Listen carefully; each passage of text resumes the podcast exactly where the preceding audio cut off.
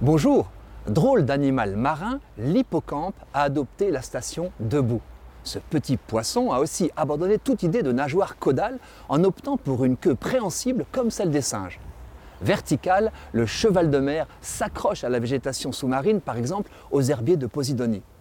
Il n'a pas non plus de nageoire ventrale, mais une sorte d'éventail hérissé sur le dos qui permet, en vibrant doucement, des déplacements lents, plutôt malhabiles.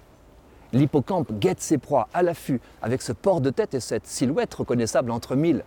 Fasciné par sa ressemblance avec le cheval, les civilisations antiques lui ont attribué des pouvoirs magiques et l'ont inclus dans leur iconographie, à la proue des navires, sur des bas-reliefs ou des fresques comme à Pompéi. Sa rareté a nourri sa légende. Pour chasser, l'hippocampe, dont la lenteur trompe les proies, fait aussi dans l'originalité. Sa très petite bouche s'ouvre au bout d'une excroissance tubulaire. Avec cette paille, il aspire de minuscules bestioles qui composent le plancton. Son système d'aspiration est déclenché comme un coup de feu par le déplacement d'un os dédié. L'animal a une vue perçante. Ses yeux mobiles et indépendants assurent une surveillance panoramique.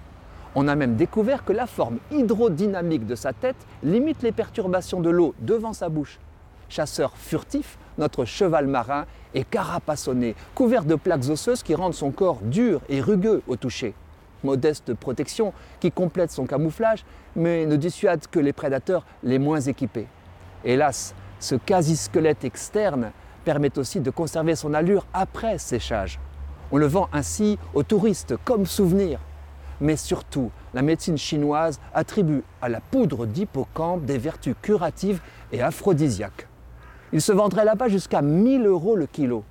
Sa valeur absurde allèche les pêcheurs partout où vit l'hippocampe. Et son commerce mondial a pris d'effarantes proportions.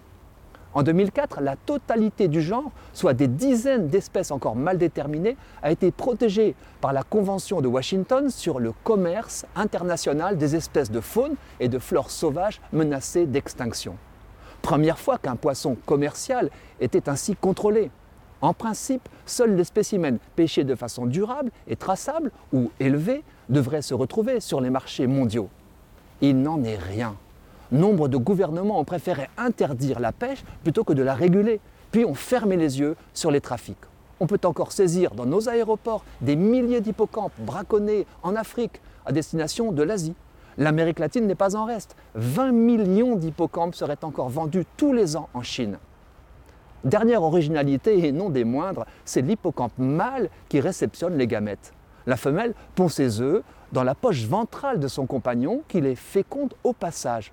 En toute logique, le mâle assure donc la gestation pour accoucher quelques semaines plus tard de minuscules hippocampes. Sa poche ayant une fonction proche de celle de l'utérus des mammifères, les plus farouches tenants d'une inversion des rôles entre l'homme et la femme tiennent leur héros. D'autant qu'il est monogame.